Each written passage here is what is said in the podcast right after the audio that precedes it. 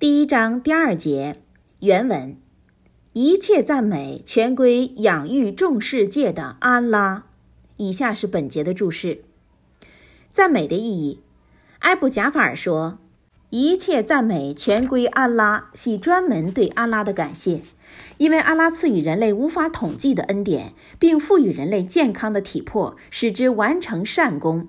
他不但毫无条件地赐予人今世的广泛给养，还赐予人享受永恒后世的机遇。因此，一切赞美永远只归养育我们的安拉。伊本·哲利尔说：“一切赞美全归安拉，系安拉对自己的赞美，兼有命令人类赞美安拉之意。好像安拉在说：‘你们应当念一切赞美全归安拉。’也有人认为。”一切赞美全归安拉，指的是以安拉的一切完美尊名和属性赞美安拉；感谢安拉，则仅指对安拉的恩赐的赞美。赞美和感谢的区别，通过研究发现，这两个词在广义和狭义方面都是有区别的。赞美的语义比感谢广泛，前者既可以针对广义词概念，也可以针对狭义词概念。比如，你可以说“我赞美他的奇术”，也可以说成“我赞美他的态度慷慨”。所以，这个词的词义较确切，因为它所表达的概念只能是通过语言让人明白。而感谢的使用方法更加灵活广泛，因为它不但可以用语言表达，甚至可以用行动或思想来表达，而且仅限于表达广义概念。比如，不能说“我感谢他的奇术”，而只能说“我感谢他的慷慨招待”。以上是部分后辈学者的研究结论，安拉致之。艾布纳斯尔说：“赞美其反义词是贬斥，可以说我赞美他，他是受赞美的。他比塔哈米德一词的语义轻。赞美一词的涵盖面比感谢要广泛。他说，感谢是受善者对行善者的赞扬，因此可以说我感谢他。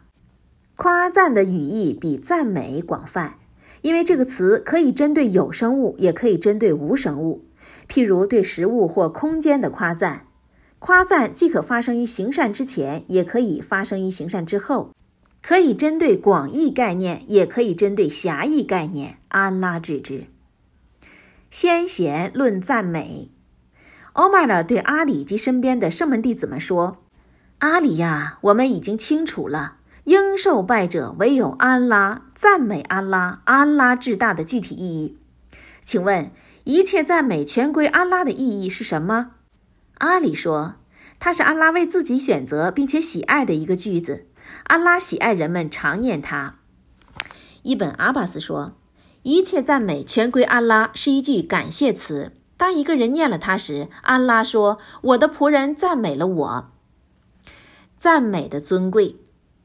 艾斯沃德说：“阿拉的使者呀，请教授我一些赞词，让我来赞美我的养主。”穆圣算了拉哈里萨拉姆说：“须知你的养主确实喜欢赞美。”他说：“最尊贵的祭主词是‘应受拜者唯有安拉’，最尊贵的祈祷词是‘一切赞美全归安拉’。”阿拉的使者说：“仆人若在获得阿拉所赐的一个恩典后，念了一切赞美全归安拉。”安拉必会赐予他更可贵的赏赐。穆圣算拉拉哈雷萨拉姆说：“安拉的一位仆人念了‘我的养主啊，与你的伟大尊严和权力相应的赞美归于你’之后，两位天使无所适从，不知应该怎么记录他。他俩因此来到安拉跟前请示说：‘我们的养主啊，有位仆人念了一句赞词，我们不知该如何记录。’安拉问。”安拉置知此情，但出于强调，问：“我的仆人念了什么？”两位天使说：“他念了‘我的养主啊，与你的伟大尊严和权力相应的赞美归于你。’”安拉告诉他俩说：“仆人怎么念，你们就怎么记录。等他见到我时，我再奖励他。”阿哈姆都前的冠词意味着包罗万象。阿拉哈姆多一词前的冠词意味着一切赞美和赞颂全归安拉，正如圣训所说：“我的主啊，一切赞美归于你，一切权力归于你，一切美好事物都归你掌握，一切事情都归于你。”养育的主的意义，养育的指掌权者、支配者。这个词在语言学中有领袖、行善者之意。这些意义都可适用于安拉。这一单词单独使用时，只能形容安拉；与其他词做正偏组合时，才可形容其他事物。譬如“家”指的 b 就是家长。也有人说它是安拉的至尊名。众世界的意义，阿莱米奈即众世界，是世界的复数名词，指除安拉外的宇宙万物。阿莱姆本身是个复数名词，没有单数，而瓦里姆指诸天和陆地、海洋中的一切被造物。每个世纪和每一代都称为阿莱姆。范拉伊和艾布欧拜德说，阿莱姆一词一般表达安拉所创造的一切有理智的。即人类、精灵、天使和魔鬼，不能用它表达动物。宰德说，阿莱姆表达有灵魂的。格塔德说，众世界指各种类型的被造物。宰瓦杰说，阿莱姆指阿拉在今世和后世创造的一切。戈尔特宾教律认为后者的解释是正确的，因为它包括了一切世界，正如经文所言。法老说，什么是众世界的主？他说：“指的是穆萨说，是诸天与大地以及其间万物的养育者。如果你们是确信者的话，《古兰经》二十六章二十三至二十四节。阿莱木的称谓原因：阿莱木世界派生于标志，因为世界是创造者存在及独一的标志。第一章第二节注释结束，以下是第三节：普词的主，特词的主。”前面已经介绍了这两个单词，此处不再赘述。格尔特宾教律说，安拉提到养育众世界的安拉之后，提到普慈的主、特慈的主，以便起到警告和鼓励的双重对应作用。正如安拉所言：“你告诉我的仆人们，我确实是至赦的、特慈的，而我的刑罚也是痛苦的。”古兰经十五章四十九至五十节。你的养主是惩罚迅速的，并且他确实是至赦的特慈的。古兰经六章一百六十五节，经文中养育包含警告之意，普慈的主、特慈的主包含鼓励之意。阿拉的使者说：“假若牧民知道安拉那里的惩罚，便不会对乐园抱有奢望。”假若隐昧者知道阿拉跟前的慈悯，便不会对他的慈悯感到绝望。第一章第三节注释结束，以下是第四节：执掌报应日的主，将掌权限于报应日之奥义。将掌权限于报应日，并不是说阿拉在报应日以外的时间里没有权利，而是因为前者的经文养育众世界的安拉已经包含了这种意义。这里只提到报应日，是着重说明在那日，任何人不能对任何事抱有什么奢望，不经安拉的允许，任何人不敢说话。正如安拉所言。那天，卢哈和众天使排列成班，除了智人主特许说话并说真理的人之外，全都静默肃立，不敢发言。古兰经七十八章三十八节。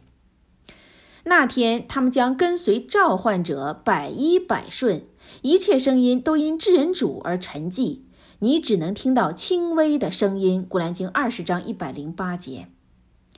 将没有人说话，他们当中有不幸的，也有幸福的。古兰经十一章一百零五节。端哈克说：“执掌报应日的主，指那天只有安拉掌握裁决权。报应之日，伊本阿巴斯说，报应之日是指清算众生的日子，即末日。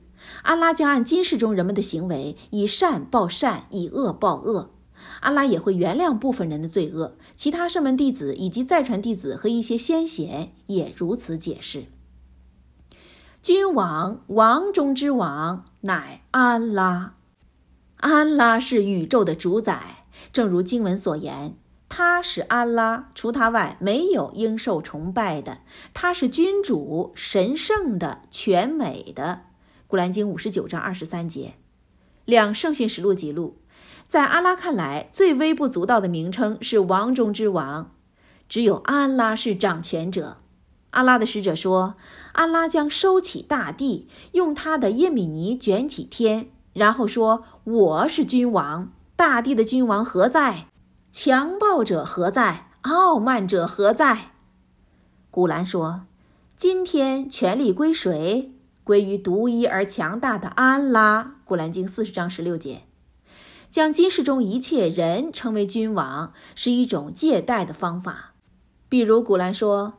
安拉已经派塔鲁特为你们的君王，《古兰经》二章二百四十七节，是因为在他们后面有一个国王要霸占所有的船，《古兰经》十八章七十九节。当时他在你们中设立先知，使你们成为有权的，并赐给你们他不曾赐给世人中任何人的，《古兰经》五章二十节。两圣训实录说：“恰若在位之王。”报应的诠释，报应指环报、清算、惩罚。正如古兰所说，那天阿拉会充分的偿还他们应得的报偿。古兰经二十四章二十五节。我们真的会被审问吗？古兰经三十七章五十三节。即阿拉是奖励者、清算者。圣训说，智者乃自我清算，为死亡之后的世界而工作的人。圣训中的清算指自我检查。欧麦勒说：“你们当在受到清算前自我检查，当在接受称量（指的是后世的称量的工作）之前做自我评价，做好准备接受全知一切行为的安拉的最大检阅。”阿拉说：“那天你们将被展现，来自你们的任何隐昧之物都不能隐藏。”古兰经六十九章十八节。古兰一章二至四节注释完毕。